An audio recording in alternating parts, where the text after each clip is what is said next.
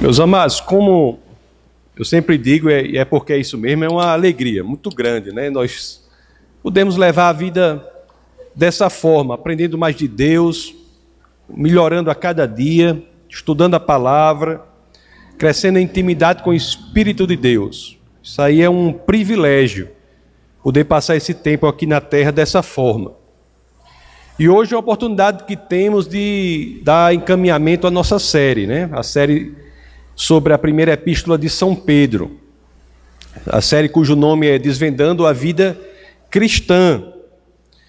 E vamos falar hoje dos versos 18 ao 22 do capítulo 3 da primeira epístola de São Pedro. E o primeiro verso do nosso bate-papo de hoje é um verso incrível em seu poder de síntese. Ele fala sobre o significado da cruz e o tema do nosso bate-papo de hoje é o significado da cruz e os efeitos que este significado devem ter na nossa vida. Nós devemos entender que o significado da cruz não se circunscreve, não se resume apenas a possibilitar a nossa salvação, mas deve influenciar um modo específico de vivermos aqui na terra. O escritor chamado J. Ross, ele disse que esse verso que iremos ler agora, ele é um dos mais simples e curtos, mas também um dos mais ricos resumos escritos no Novo Testamento sobre, sobre o significado da cruz. Então é por isso que desde já eu peço a vocês que, claro, se assim quiserem, abram as escrituras naquele que é o primeiro verso do texto base do nosso bate-papo de hoje, que é a primeira epístola de São Pedro, capítulo 3, verso 18. Assim dizem as escrituras: Pois também Cristo sofreu pelos pecados uma vez por todas, o justo pelos injustos para conduzir-nos a Deus. Ele foi morto no corpo, mas vivificado pelo Espírito. Cristo sofreu pelos pecados. Ele morreu pelos pecados. Talvez uma tradução mais adequada ao contexto é ele morreu pelos pecados. Não precisa colocar, mas a Almeida traz assim: ele morreu pelos pecados. O importante é que nisso daí nós já vemos que há um fim específico para a morte de Jesus Cristo. Ele não morreu por acaso. Ele morreu com um fim específico, ele morreu pelos nossos pecados, ele morreu para pagar o preço pelo meu pecado, pelo pecado de cada um de nós aqui. Lá em Mateus capítulo 5, verso 17, Jesus deixa claro, ele diz assim, né? Não pensem que vim abolir a lei ou os profetas. Não vim abolir, mas cumprir. Jesus veio cumprir a lei. Muitas pessoas têm dificuldade em entender isso. Para nós entendermos como ele veio cumprir a lei, basta que a gente pense que há duas formas de cumprir a lei. Uma forma de cumprir a lei é você não infringir a lei. E a outra forma de cumprir a lei é você pagar o preço pela infração da lei. Tem um artigo lá no Código Penal, né, que diz assim, né, matar, né? Aí tem a pena específica. Há duas formas de cumprir isso. Ou você não mata, ou você mata e cumpre aquela pena. Os dois cumprem a lei dessa forma. Cristo cumpriu a lei porque ele não pecou.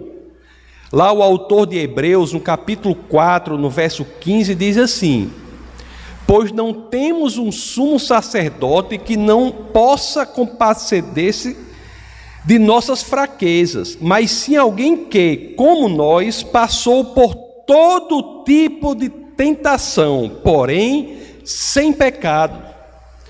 Ele cumpriu a lei porque ele não pecou, mas a outra dimensão do cumprimento da lei ele também fez. Mas não pagou pelos pecados dele, ele pagou o preço por nossos pecados.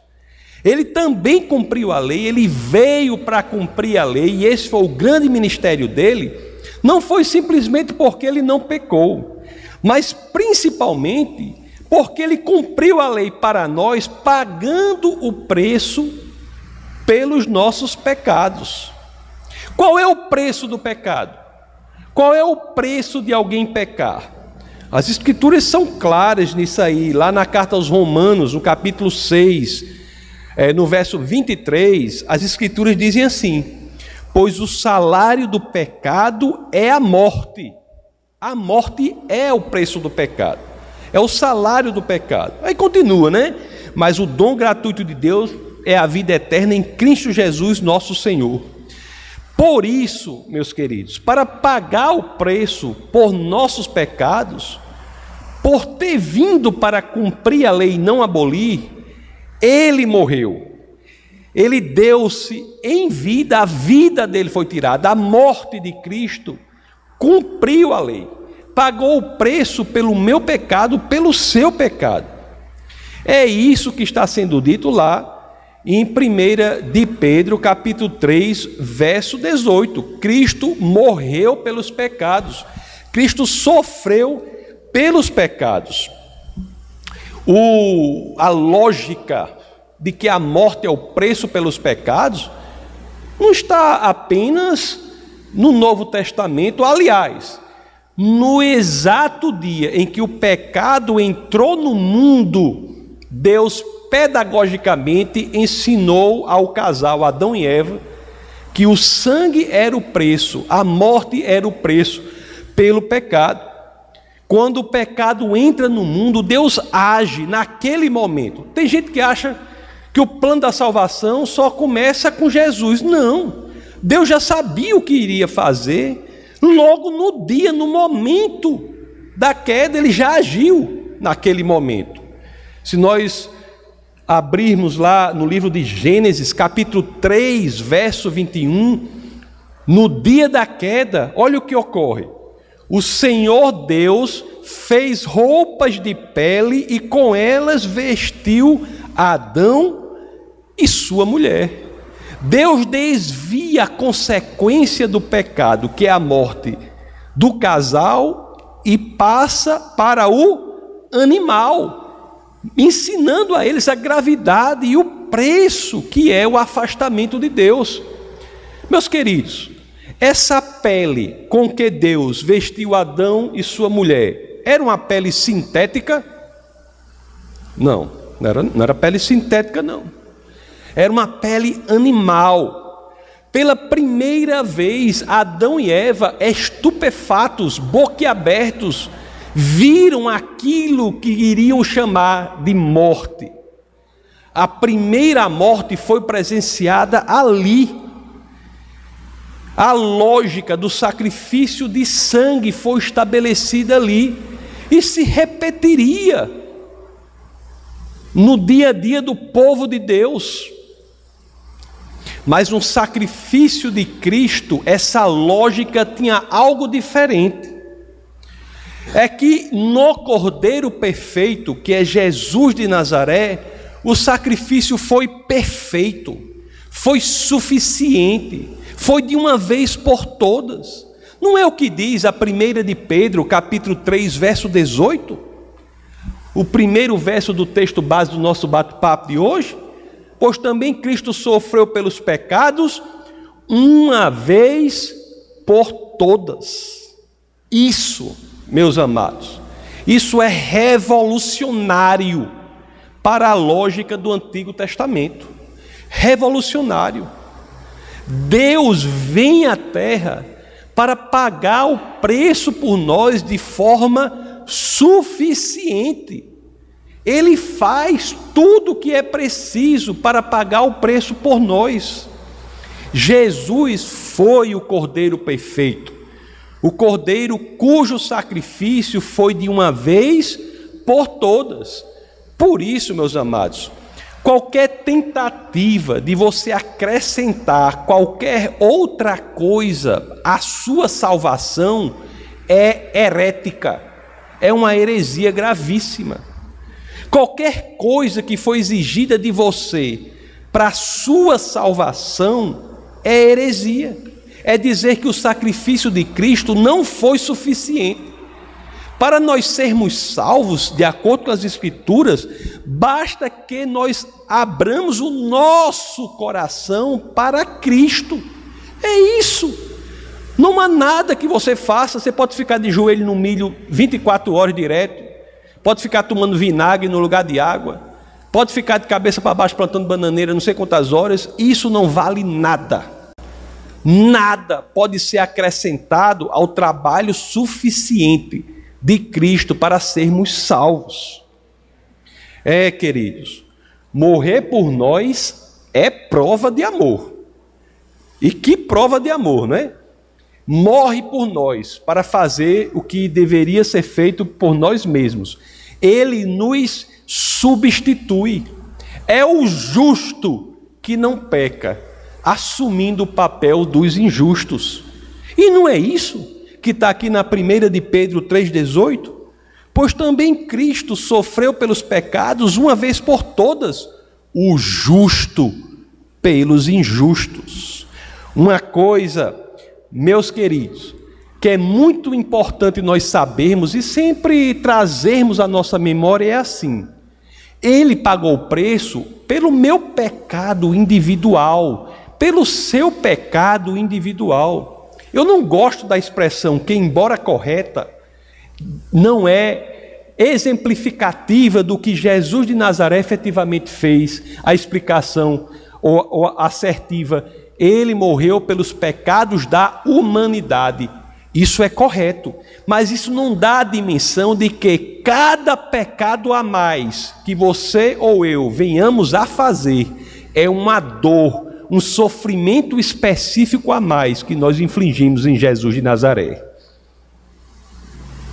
Esse pensamento, você entender isso, é um grande estímulo na nossa caminhada na santificação, na nossa caminhada para sermos mais e mais santos. Se nós entendermos que cada pecado que fazemos é uma chicotada a mais que damos em nosso Senhor e Salvador, nós teremos um desestímulo muito forte para ingressarmos por qualquer projeto pecaminoso.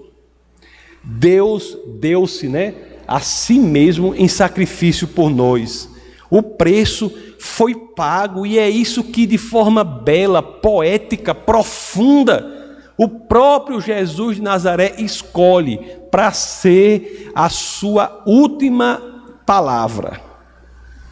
Lá no Evangelho de São João, no capítulo 19, no verso 30, as Escrituras dizem assim: Tendo-o provado, Jesus disse: Está consumado. Com isso, curvou a cabeça e entregou o Espírito. Consumado, do grego teleo, quer dizer o quê? é o mesmo radical utilizado quando se diz que uma dívida está quitada. Ao morrer, ele diz: está, está quitado, está pago, está consumado. A dívida está pago, está paga. Por isso, meus amados, pelo que Cristo Jesus fez por nós, é que nós podemos novamente nos relacionar com o Pai. Foi uma conquista muito grande. Foi isso que possibilitou que o véu fosse rasgado, o preço foi pago. Nós podemos novamente nos apresentar diante do Pai diretamente. É o que diz a primeira é, de Pedro, no capítulo 3, no verso 18. Pois também Cristo sofreu pelos pecados uma vez por todas o justo pelos injustos, pelos injustos, para conduzir-nos a Deus, para conduzir-nos a Deus. Que resumo mais belo, não é? Do sentido da cruz. Isso é de uma beleza impressionante. E Pedro não poderia terminar esse resumo de outra forma, a não ser de uma forma extremamente bela também. Quando ele diz assim: Ele foi morto no corpo, mas vivificado pelo Espírito. Jesus morreu no corpo, mas não permaneceu assim. Ele morreu, mas não permaneceu assim. Ele ressuscitou. Ele foi ressuscitado, vivificado pelo Espírito. O Espírito de Deus o vivificou, o ressuscitou. Lá no Evangelho de São Lucas, no capítulo 24, na primeira parte do verso 6, as Escrituras dizem: Ele, as mulheres vão procurá-lo. O que é que os anjos dizem? Ele não está aqui, ressuscitou. Olhe, meus queridos, você pode dizer, está correto. Você pode dizer assim: Jesus vive. Correto. Jesus vive. Mas há uma forma mais poderosa de dizer isso. É dizer assim: Jesus ressuscitou. A diferença qual é, meus amados? Que quando você enfatiza que ele ressuscitou, você está dizendo: ele venceu a morte. Ele venceu a morte. E agora é que nós vemos assim, né? Não só isso, não só isso.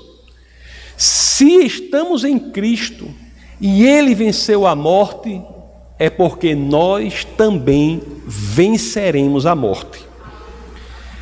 Tem história mais bela do que essa? Não existe. O nosso herói, né? Criador dos céus e da terra, e vem por amor a nós, morre para pagar o preço que nós deveríamos pagar. Ele paga as nossas dívidas para que a gente se relacione com o Pai e vencendo a morte, nós tenhamos vida eterna ao lado de Deus. Que história bela, não é? A história da cruz, não é por acaso que esse instrumento aqui de sofrimento e tortura se transforma num instrumento de vida e esperança. Não é verdade? Mas será? E eu me pergunto, porque às vezes a gente acha, às vezes até de forma um pouco egoísta assim, a gente acha que o significado da cruz se resume em nossa salvação, em garantia da vida eterna apenas. Se inclui isso e como inclui? Mas será que se resume só a isso? É isso que a carta de Pedro nos ensina diferente. Ele diz assim: os versos subsequentes que iremos ler dão uma outra dimensão do significado da cruz, que nós aprendemos pelo verso 18, capítulo 3 da primeira epístola de São Pedro. Antes de falar sobre isso, vamos entender este verso. Este verso, meus amados, é um dos mais controversos das Escrituras. É este verso que nós iremos ler agora. Vamos ler o verso 19 do capítulo 3 da primeira de Pedro, mas eu queria começar a ler o 19 pelo final do 18. Bota por favor o 18, que eu quero ler a última frase do 18 para nós entendermos. Vamos entender o que diz aí o 18. Oh, só o final. O 1 de Pedro 3, 18. Diz assim: Ele, essa, essa NVI, né? Ele, ele que diz aqui: Ele foi morto no corpo, mas vivificado pelo Espírito. Foi morto no corpo, mas vivificado pelo Espírito, no qual também foi e pregou aos espíritos em prisão. Ele foi vivificado pelo Espírito Santo, no qual, no qual também foi e pregou os espíritos em prisão. Verso 20: Que há muito tempo desobedeceram quando Deus esperava pacientemente nos dias de Noé, enquanto a arca era construída. Nela, apenas algumas pessoas, a saber, oito, foram salvas por meio da água. O verso 18 e 19 nos dizem o quê? Eles nos dizem que Cristo foi vivificado pelo Espírito. Isso é o que diz o final do 18. Ele foi vivificado pelo Espírito. e dizem que, que nele, no Espírito de Deus, ou seja, que é o Espírito de Jesus, nele, no Espírito de Jesus, Jesus pregou às pessoas que desobedeceram a Noé e que na época em que Pedro escreveu esta carta eram espíritos em prisão. Esse entendimento é um entendimento muito importante, que ele diz assim, ó: Ele, Jesus, no Espírito Santo, ele pregou aos espíritos que agora eram espíritos de prisão na época de Pedro, mas que antigamente eram homens e mulheres na época de Noé. O interessante é que, mesmo que essa passagem não faça nenhuma referência direta ao inferno, alguns entendem que entre a morte e a ressurreição de Jesus, ele foi ao inferno para pregar aos espíritos em prisão.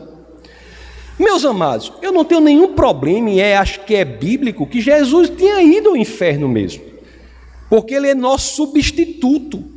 Mas não é isso que está dizendo esse verso. Não é isso que está dizendo esse verso.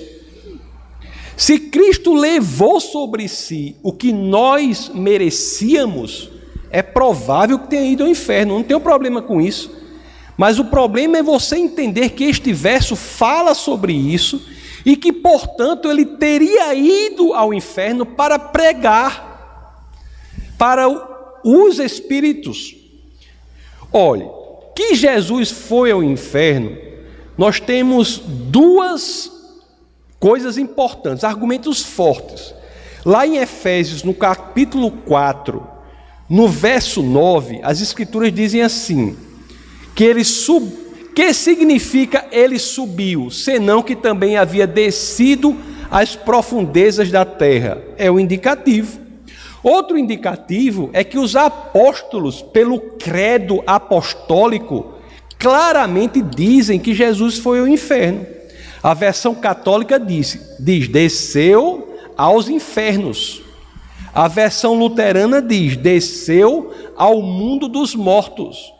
Eu não estou falando sobre isso. O que eu estou dizendo é que a ida de Jesus ao inferno não está descrita na primeira de Pedro 3:19. Não está, como muitos pensam que está. Jesus foi ao inferno como substituto nosso para pagar o que nós deveríamos ter pago pelo nosso pecado. Ele não foi para pregar. Se fosse assim, meus queridos, nós estaríamos falando de uma doutrina que não existe em nenhum outro lugar da Bíblia a doutrina da salvação pela segunda chance, a doutrina da segunda chance, a doutrina que as pessoas no inferno ainda poderiam obter salvação. Se fosse assim, vamos acabar com os missionários, é trabalho perdido. Deixa ir para o inferno e lá a gente prega. Jesus prega. Isso é uma doutrina que não é bíblica. Lá em Hebreus capítulo 9, verso 27, as escrituras dizem assim, ó: Da mesma forma como o homem está destinado a morrer uma só vez e depois disso enfrentar o juízo. Você poderia até alegar assim: não, pastor, pode ser que na nova aliança, depois de Cristo, é assim, mas antes de Cristo não é assim. Meus amados, em nenhum lugar, seja do Novo ou seja do Antigo Testamento, há qualquer ensinamento sobre essa eventual doutrina da segunda chance. Isso não existe em nenhum ensinamento das Escrituras. As pessoas do Antigo Testamento eram salvas quando criam na vinda futura do Messias colocavam sua fé no Cristo que viria. Assim como nós somos salvos, quando colocamos a nossa fé no Cristo que veio. Assim como nós colocamos a nossa fé num evento específico do passado, a ressurreição de Jesus de Nazaré, nossa fé está ali no Deus Criador dos céus e da terra que veio e por isso somos salvos. Entregamos o senhorio da nossa vida a Ele por isso, as pessoas do Antigo Testamento eram salvas quando colocavam sua fé no Messias que vinha no futuro. Outro problema de você entender que essa primeira de Pedro 3,19 fala que Jesus foi para o inferno é que, como nós lemos lá, por como é que ele teria ido para o inferno e teria pregado só aos que desobedeceram na época de Noé? E os que desobedeceram em outras situações? Em Sodoma e Gomorra, por exemplo. Esses daí não mereceram pregação, não, segunda chance, não? Experiência de Cristo para nos salvar foi uma experiência infernal. Repito, eu não tenho problema em falar que Jesus foi para o inferno. Agora, claramente não está aqui na primeira de Pedro 3,19, como muitos dizem que está. Ora, Jesus, meus amados, como foi que Jesus morreu, hein? Como foi que Jesus morreu? Começou a confusão naquele dia, bem cedinho. Naquela via cruz, sendo humilhado, cuspido, chicoteado, torturado foi colocado naquela cruz por volta das nove horas da manhã, foi colocado naquela cruz, mais uma vez humilhado, insultado, por três horas, até que quando o sol atinge o ponto mais alto, né? Ao meio-dia, o que acontece? O julgamento de Deus começa a cair sobre ele. Houve logo uma escuridão. Deus apaga a luz. Deus apaga a luz do mundo ao meio-dia. Houve um eclipse sobrenatural. Isso é terrível. Jesus, ali ao meio-dia, do dia da morte dele, ele começa a experienciar um tipo de sofrimento, uma outra dimensão do sofrimento impressionante, uma dimensão infernal. O sofrimento do Deus encarnado, que é santo, já pensou Deus que Deus criador dos céus da terra, Deus cuja descrição engloba ser santo? É esse Deus que leva sobre si todo o pecado do mundo.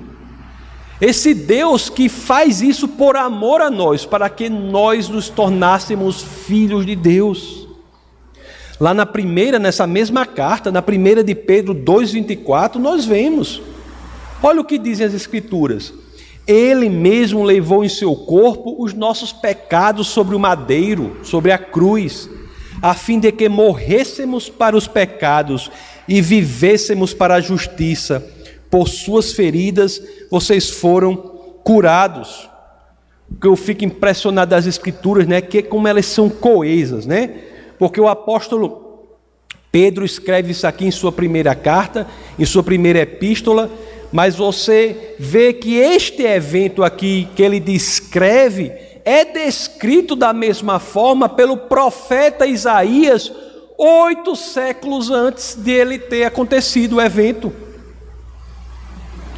Olhe que impressionante lá no livro do profeta Isaías, no capítulo 53, dos versos 4 ao 5, as escrituras dizem, ó, olhe só, isso oito séculos antes, aproximadamente 800 anos antes desse evento ocorrer. Olha o que o profeta Isaías diz: Certamente ele tomou sobre si as nossas enfermidades e sobre si levou as nossas doenças. Contudo, nós o consideramos castigado por Deus, por Deus atingido e afligido, mas ele foi transpassado por causa das nossas transgressões foi esmagado por causa de nossas iniquidades. O castigo que nos trouxe paz estava sobre ele, e pelas suas feridas fomos curados. Uma coisa é fato, meus queridos: é muito amor por nós. É muito amor por nós. Não há nem com a mais fértil das imaginações de se ter dimensão do sofrimento daquele que é santo em levar sobre si todo o pecado do mundo. Não há. Toda a culpa, toda a vergonha do mundo. E não era até ali, não, desde a criação do mundo até o fim do mundo. Tudo isso estava sobre os ombros daquele que morreu por nós. Ele agonizava conscientemente. Ele sabia do ministério dele, agonizava porque estava levando os pecados do mundo sobre seus ombros. Até, meus amados, que o pior que poderia acontecer iria acontecer e tinha que acontecer, acontece. A comunhão íntima que o filho tinha com o pai é temporariamente quebrada. O afastamento do pai se dá, o afastamento de Deus se dá. Isso é uma definição de algo infernal. Jesus lá se utiliza das palavras que estão lá no Salmo 22 e diz, vamos abrir lá em Mateus 27, é, 46, né? Porque ele diz, né? Eloi, Eloi, lama sabachthani, que significa, meu Deus, meu Deus, por que me abandonaste? Quando estavam sobre eles, sobre ele, Jesus de Nazaré, todos os pecados do mundo, naquele momento houve uma temporária separação do Pai. Ali, meus amados, começava uma experiência infernal. Enfim, não há problema em Jesus ter ido para o inferno para substituir a nós mesmos, e eu creio que isso ocorreu. Mas não é o que está lá nos versos 18 a 20 da primeira epístola de Pedro, no capítulo 3. Como entender então? Vamos voltar para a primeira de Pedro, capítulo 3, vamos ler da última parte do verso 18 até o 20, para entender isso, que vai nos ensinar os efeitos para a nossa vida hoje do significado da cruz. O significado da cruz não tem só um valor escatológico, não. Um valor para a nossa eternidade, não. O significado da cruz é algo que deve mudar, alterar, transformar nossa vida hoje. Olha o que dizem as Escrituras. Ele foi morto no corpo, mas vivificado pelo Espírito, no qual também foi e pregou os espíritos em prisão que há muito tempo desobedeceram quando Deus esperava pacientemente nos dias de Noé, enquanto a arca era construída. Nela, apenas algumas pessoas, a saber, oito, foram salvas por meio da água. O entendimento adequado, conforme eu já antecipei, é o seguinte: Jesus pregou para os espíritos que na época de Pedro Jesus pregou, o Espírito de Jesus pregou para as pessoas que na época de Pedro eram espíritos em prisão.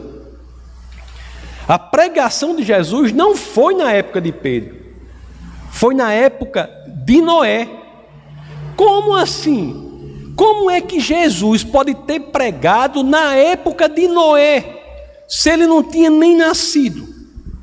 É por isso, meus amados, que o verso 19 deixa claro pregou pelo Espírito de Deus, que é o Espírito de Jesus. E como foi isso? Como foi que ele pregou na época de Noé? A resposta está no próprio Noé.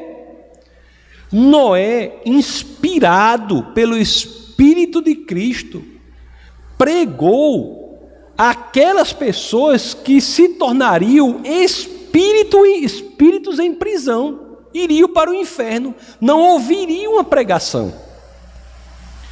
Eram homens e mulheres contemporâneos de Noé. Era a geração, a última geração antes do dilúvio. Era a, a geração incrédula que viveu antes do dilúvio. E Noé, inspirado pelo Espírito de Cristo, prega para essas pessoas que, na época de Pedro, seriam espíritos em prisão, espíritos do inferno. Não é por acaso, meus amados, que Noé é uma figura central. É uma central. Uma figura central. Lá na segunda carta de Pedro, no capítulo 2, verso 5, não mais na primeira, na segunda de Pedro, capítulo 2, verso 5, as escrituras chamam Noé, sabe de quê? Pregador da justiça.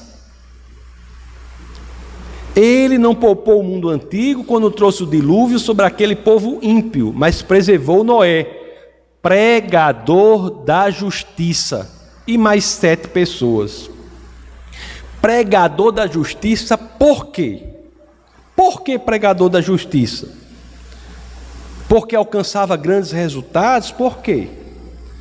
Pregador da justiça, porque pregava pela inspiração do Espírito de Cristo, do Espírito de Deus.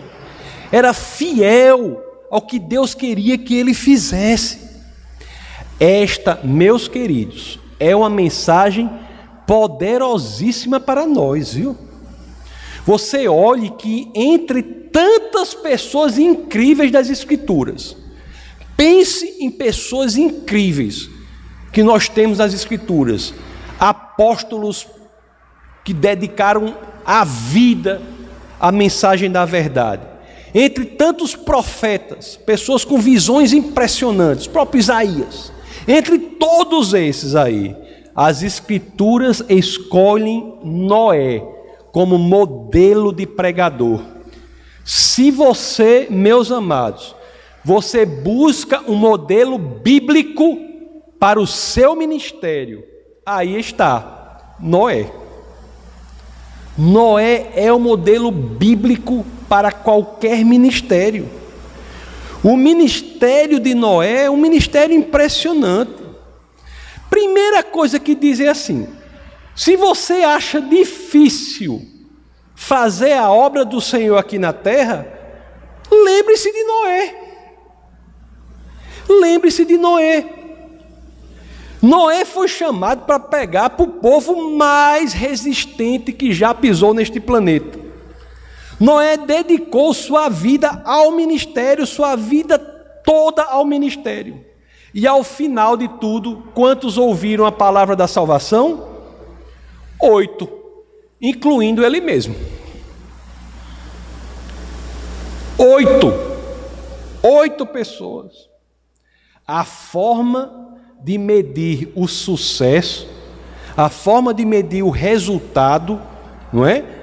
A forma de aferir o sucesso no ministério para a obra de Deus é diferente da forma de medirmos sucesso e resultado em outras organizações empresariais. É diferente, isso não é uma organização empresarial. É diferente. Só Deus, meus amados, tem a dimensão real do impacto do seu ministério aqui na terra. Noé é o exemplo. Ele ouvia a voz de Cristo, ele ouvia a voz de Deus e era fiel a esta voz. Sim, meus amados, Deus, como você já deve ter ouvido por aí, Deus busca o que? A fidelidade. E é por isso que Noé foi chamado pregador da justiça. Noé que não foi fácil, não foi fácil. Começou a construir a arca lá, porque Deus mandou. Construir a arca, não caía uma gota de chuva do céu. Começou a construir a, a arca, um navio, começou a construir um barco lá no seco. Foi que esse homem ouviu. Lá em nós ia dizer assim: pia o doido. Lá em nós era assim: pia o doido. Olha o doido aí. Está construindo um navio. Construindo um navio lá no meio do. De, não tinha água. Olha o doido. Olhe, meus amados. No fim dos tempos, nós iremos olhar para trás e iremos dizer assim, né? Em apenas duas situações, apenas, o julgamento de Deus terá caído sobre todo mundo. Em duas situações. A primeira situação foi na época de Noé. E a segunda situação será quando? Na volta de Jesus de Nazaré. Na volta em glória e poder de Jesus de Nazaré.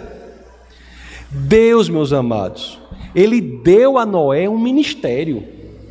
Ministério difícil, mas que ele foi fiel em cumprir esse ministério. O ministério de declarar a verdade antes do primeiro julgamento.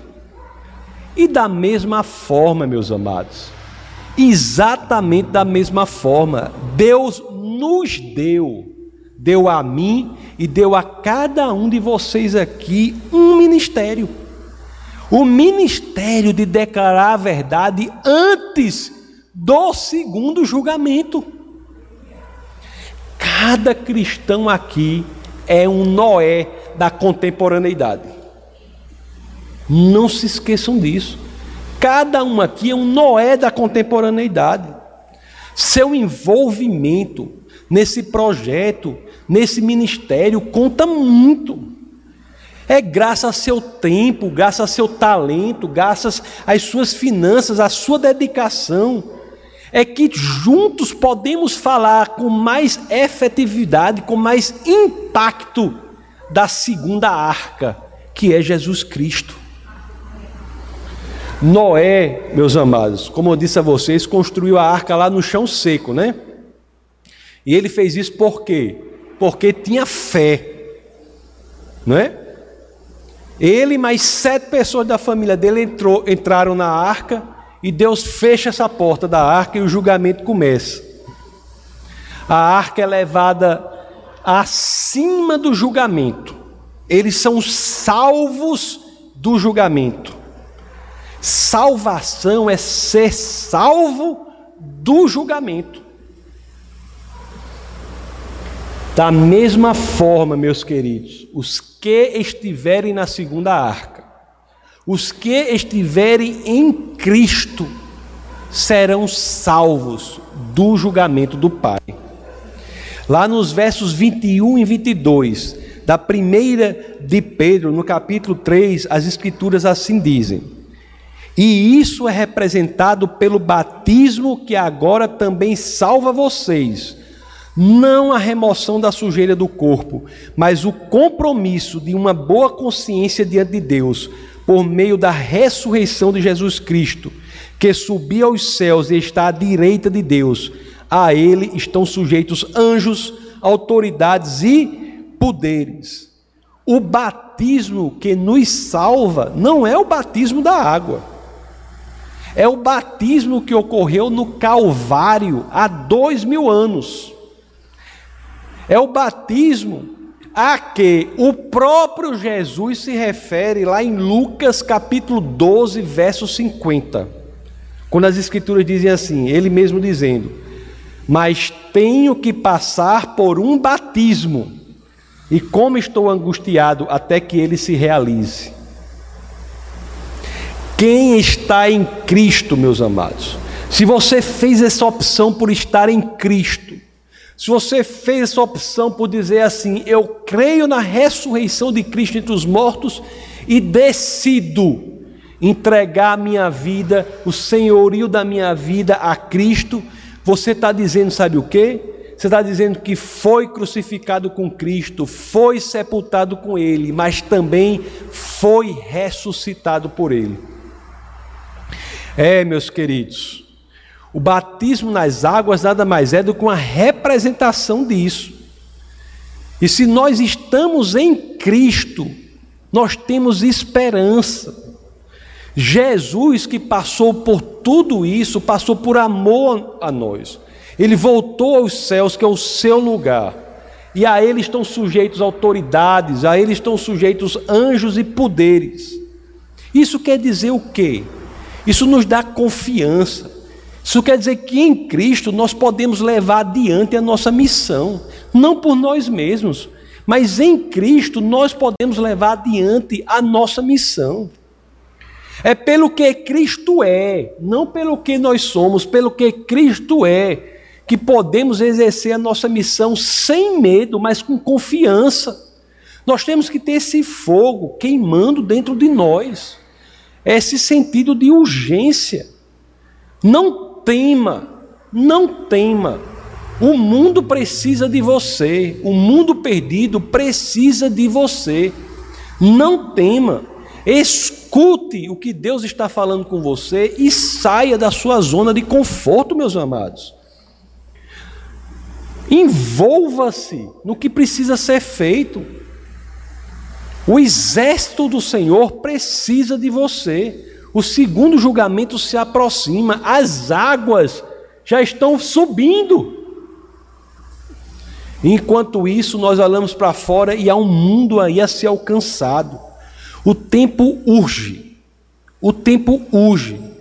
E, portanto, decida agora, se permita agora, a deixar que Deus faça de você aquele que Ele projetou você para ser. A mensagem da cruz não se esgota na nossa salvação, não. Este é um elemento central, mas não se esgota a mensagem da cruz na nossa salvação, não. Se esgota aí, não.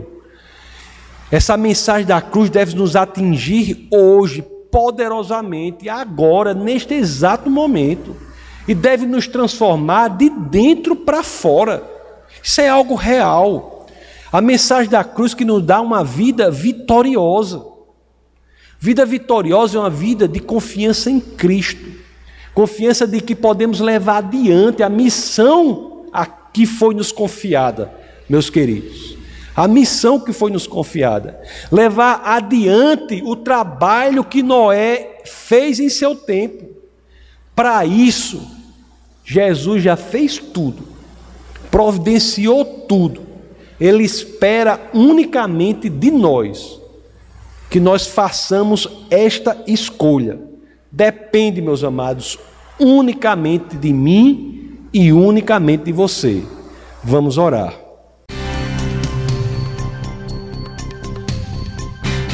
Essa foi uma produção do Ministério Internacional Defesa da Fé, um ministério comprometido em amar as pessoas, abraçar a verdade e glorificar a Deus. Para saber mais sobre o que fazemos, acesse defesadafé.org.